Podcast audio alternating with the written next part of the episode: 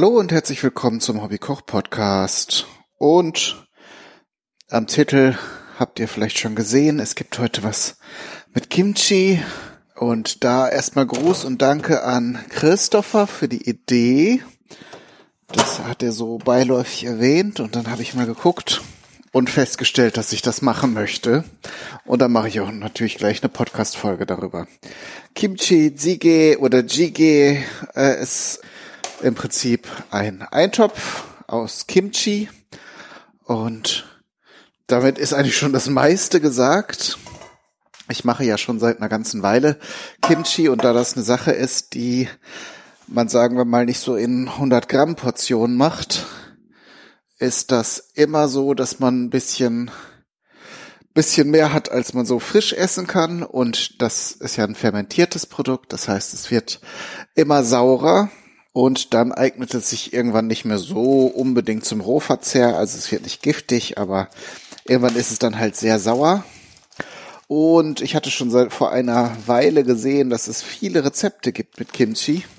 Allerdings außer Kimchi Pfannkuchen, also dass man so einen Pfannkuchenteig macht und dann da einfach das fein gehackte Kimchi reintut, habe ich da noch nicht viel ausprobiert. Und wie gesagt, durch diese Erwähnung von Christopher bin ich darauf gekommen, mich doch mal wieder mehr damit zu befassen, weil ich jetzt dieses Jahr zum ersten Mal Kimchi mit selbst gezüchtetem Chinakohl gemacht habe. Das äh, ist gut geworden. Ich habe es jetzt so roh schon probiert und frisch und es ist jetzt steht jetzt hier auch schon eine ganze Weile. Jetzt habe ich halt viele Sachen gekocht wo man das nicht so unbedingt roh dazu essen kann, so dass ich jetzt äh, diese diese Verwertungsmethode ganz willkommen ist. Der Kimchi Eintopf so äh, es wird, ich habe mir ein paar Rezepte angesehen, in den allermeisten Fällen mit äh, fettem Schweinefleisch gemacht. Also was sich da anbietet, ist natürlich Bauchfleisch das ist in Korea besonders eine, eine besonders feine Sache, weil das auch zum koreanischen ähm, Barbecue verwendet wird und äh, daher eine sehr teure und geschätzte Zutat. Hier, weil die Leute ja eher so mageres ähm, Fleisch und Filet essen, ist es relativ günstig zu haben. Und das ist in diesem Fall ja ganz gut für uns.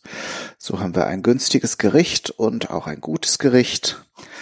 Allerdings sehr viel Vorrede für einen plötzlichen Schwenk, denn äh, ich werde es nicht mit Schweinefleisch machen, sondern mit Rindfleisch. Da habe ich jetzt einfach mehr ähm, Appetit drauf. Ich habe in der letzten Zeit einfach jetzt sehr viel äh, Gerichte mit Schweinefleisch gemacht und habe jetzt einfach mal Lust mit Rindfleisch zu kochen und das ist auch nicht unüblich, das kann man machen, also es ist jetzt nicht, dass es dadurch kein Kimchi-Eintopf mehr ist oder nicht authentisch. Wie gesagt, es ist halt nur häufiger, dass man das, dass das mit Schweinefleisch gemacht wird, aber die Varianten sind durchaus auch anzutreffen. So, und ich habe jetzt hier, während ich erzählt habe, schon mal ein bisschen von Rindfleisch in Streifen geschnitten und brate das erstmal an. Und ich muss erstmal die Katzen rausschmeißen. So, Mäuschen. Ja, die haben nämlich auch Hunger. Und wenn es hier Fleisch gibt, dann haben die auch Lust drauf. So, jetzt muss ich natürlich für beide Katzen ein kleines Krümelchen Fleisch rauslegen, sonst streiten sie sich berechtigterweise. Fairness ist ja ein ganz wichtiges Thema, auch bei Katzengeschwistern. Dann kann ich auch gleich, naja, jetzt hast, hast du ihr was übrig gelassen oder leckt ihr noch den Boden ab? Hier. Ah, Rakete macht ihrem Namen alle Ehre und ist immer schneller als ihre Schwester. Der muss man das immer direkt in, ins Mäulchen stopfen. Sonst ist es schon immer in der Rakete gelandet. So, und ich nutze die Gelegenheit, jetzt gerade nochmal in die andere Küche zu gehen, denn ich habe eine Zutat vergessen, die noch in der in der Küche von meinem Bruder ist, nämlich das Sesamöl. Das kann man also sowohl zum Braten verwenden, ist aber auch eine sehr aromatische Zutat. Ähm, das wird ja aus geröstetem Sesam hergestellt und ist entsprechend sehr geschmackvoll. Da ich hier jetzt aber eine relativ große Pfanne habe, werde ich das jetzt nicht ausschließlich mit Sesamöl ähm, braten, sondern erstmal etwas neutrales Pflanzenöl, in diesem Fall Sonnenblumenöl, in die Pfanne geben. So eine Flasche, nehmen wir doch mal die offene. So, die Pfanne ist jetzt auch schon schön heiß, die war jetzt, während ich hier im Haus rumgelaufen bin, auch schon an. Gebe ich jetzt hier schon mal schnell das Fleisch hinzu, damit das Öl nicht verbrennt. Kann das nämlich hier schon mal ein bisschen anbräunen.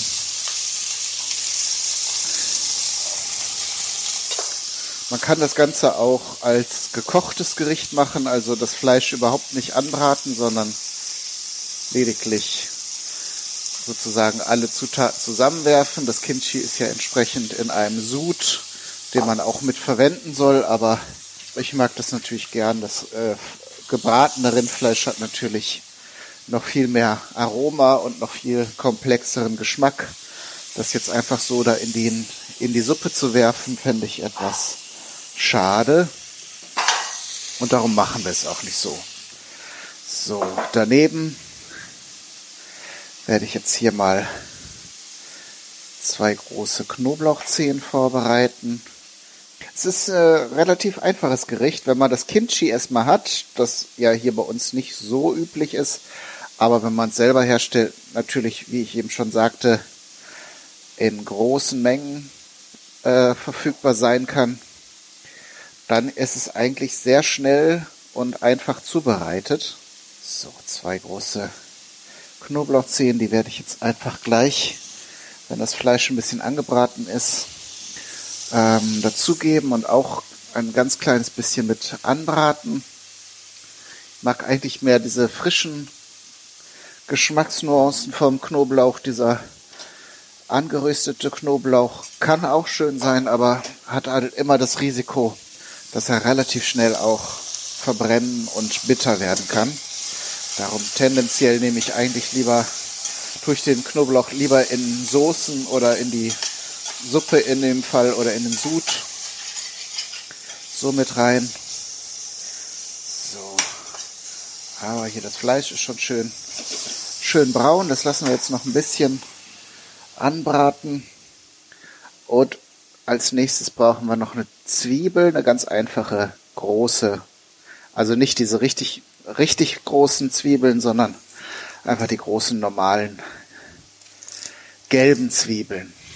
Die schere ich jetzt flugs und schneide sie in grobe Würfel.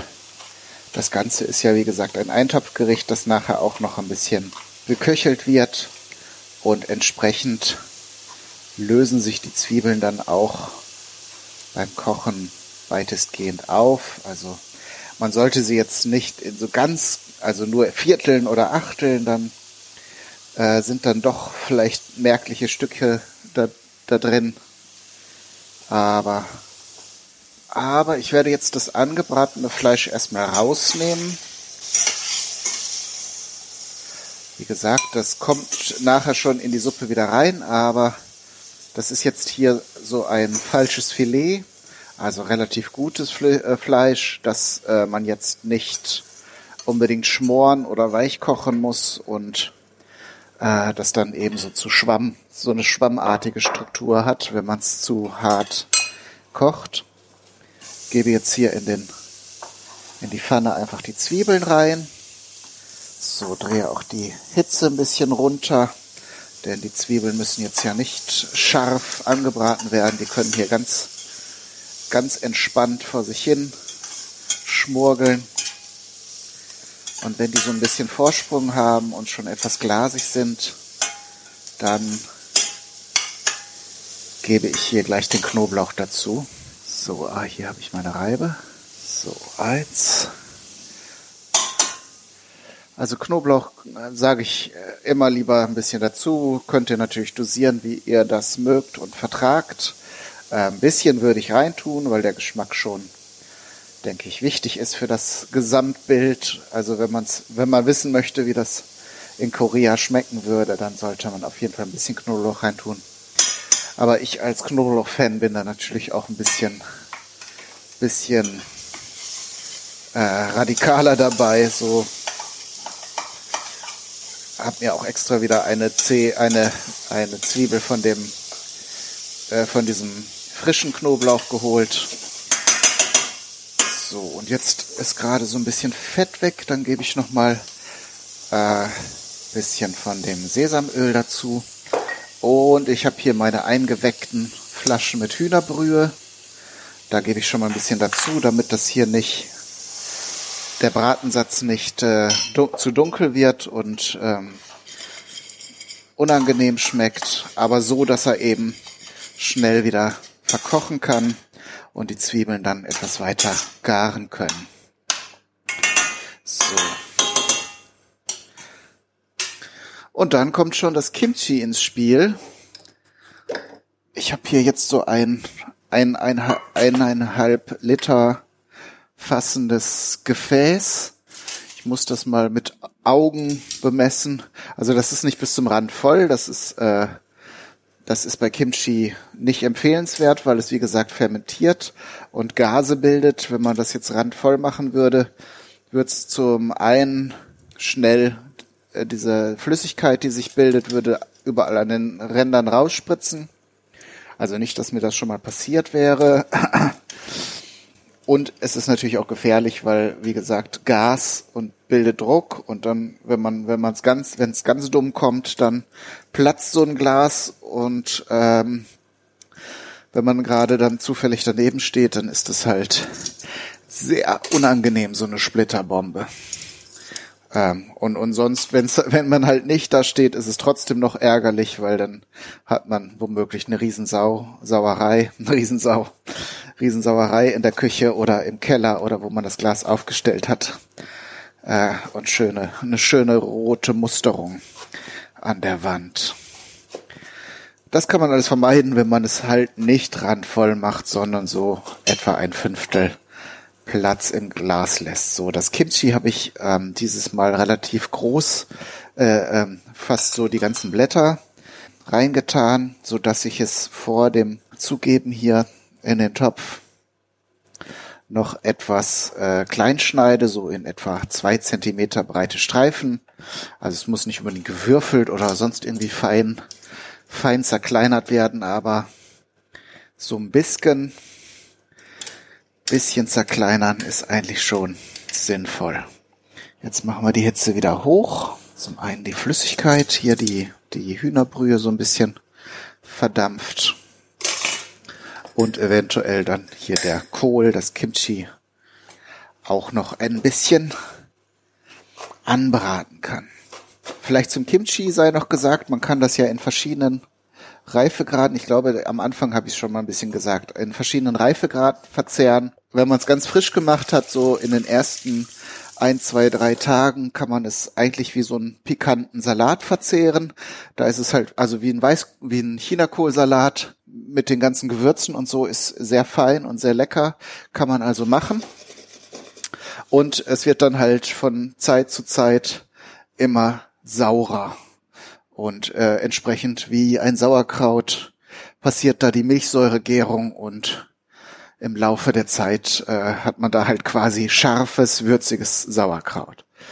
Ich, äh, bevor ich mich hier verzettle, werde ich hier noch zwei richtig große, fette Frühlingszwiebeln abwaschen. Ah, hier ist noch ein bisschen was Grünes. Das habe ich noch von einem anderen Essen übrig. Mache ich hier immer die angetrockneten Stücke ab. So. Natürlich schneiden wir nachher auch die schneiden wir auch nachher die Wurzeln ab, aber hier ist relativ viel Erde dran. Die wurden wohl etwas, etwa entweder in Eile geerntet oder nicht so, nicht so sorgfältig für die, für die Verpackung vorbereitet. Wie auch immer. Erde ist ja jetzt erstmal nichts Dramatisches, das kann man ja abmachen. Wenn jetzt irgendwas anderes wäre, irgendwas Ekelhaftes dran wäre, müsste man nochmal drüber sprechen. So, das äh, dunkelgrün von dem Frühlingslauch werde ich hier mal abschneiden. Das tun wir zum Schluss drüber. Zur Dekoration und, und halt als so wie Kräuter. Und die weißen und hellgrünen Stücke hacken wir jetzt fein und geben das gleich hier dazu. Äh, noch ein Wort zur Brühe. Ich habe jetzt hier, wie gesagt, einfach hausgemachte Hühnerbrühe, die ich jetzt schon, also seit Jahren stelle ich halt regelmäßig mal so ein äh, 20 Liter oder 25 Liter Topf äh, Hühnerbrühe her. Ähm, das kostet dann halt einen Tag, das Ganze fertig zu machen, fülle das in so halb Liter Wegflaschen äh, ab und koche die ein, stelle die schön in den Keller. Und wenn ich dann mal eine Suppe koche, ähm, sprich eine Gemüsesuppe oder sonst irgendwas, oder äh, eine besonders feine Soße oder einen Eintopf machen möchte und quasi dann nicht von Null anfangen möchte, dann verwende ich die. Bei dem Kimchi-Eintopf wäre die eigentlich authentische Option ein Dashi. Das kennt man auch vielleicht aus der japanischen Küche. Das ist eine Mischung aus der Kombu-Alge, also so einer, so Kelp würde man hier sagen, so eine breite, fleischige Alge, die man hier auch in Asialäden getrocknet kaufen kann, in so großen Paketen. Das wird äh, nicht sprudelnd gekocht, sondern so leicht köchelnd gekocht. Und dann äh, werden werden äh, in Korea werden so kleine Sardellen getrocknet dazu gegeben und in der japanischen Küche äh, die Bonito-Flocken, also die äh, getrockneten Thunfischstücke, äh, die dann gehobelt werden. Aber das war mir ehrlich gesagt heute zu aufwendig und in den Rezepten von Koreanern äh, wurde auch gesagt, man kann Hühnerbrühe nehmen oder sogar wenn man, wenn es ganz schnell gehen muss und man überhaupt nichts zur Hand hat, geht auch Wasser, denn die anderen Zutaten, das Fleisch und das äh, Kimchi und äh, die Zwiebeln bringen eigentlich genug Geschmack mit.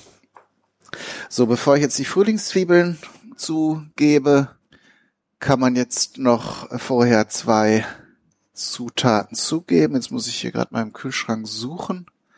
Oder habe ich das schon verbraucht? Das eine wäre halt die fermentierte äh, Chili-Paste, Gochugaru und Gochujang wäre das.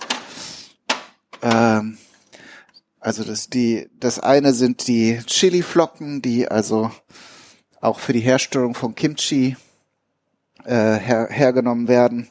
Äh, das sind Chili-Flocken ohne Kerne, also nur das Fruchtfleisch getrocknet. Da gebe ich jetzt einfach mal so einen gestrichenen Esslöffel dazu, um nochmal ein bisschen frische rote Farbe dazu zu geben. Und das Gochugaru ist halt so ein Chili-Paste. Äh, dachte ich, hätte ich jetzt noch da, aber habe ich jetzt vielleicht bei einem anderen Gericht schon verbraucht und mir das nicht entsprechend gemerkt. Ich dachte, ich hätte noch welches gehabt. Also ich habe da jetzt noch andere Chili-Paste. Aber ich denke auch eigentlich, dass das scharf genug sein wird. Ich muss das jetzt auch nicht so brüllend scharf haben. So, dann geben wir jetzt die Frühlingszwiebel noch dazu.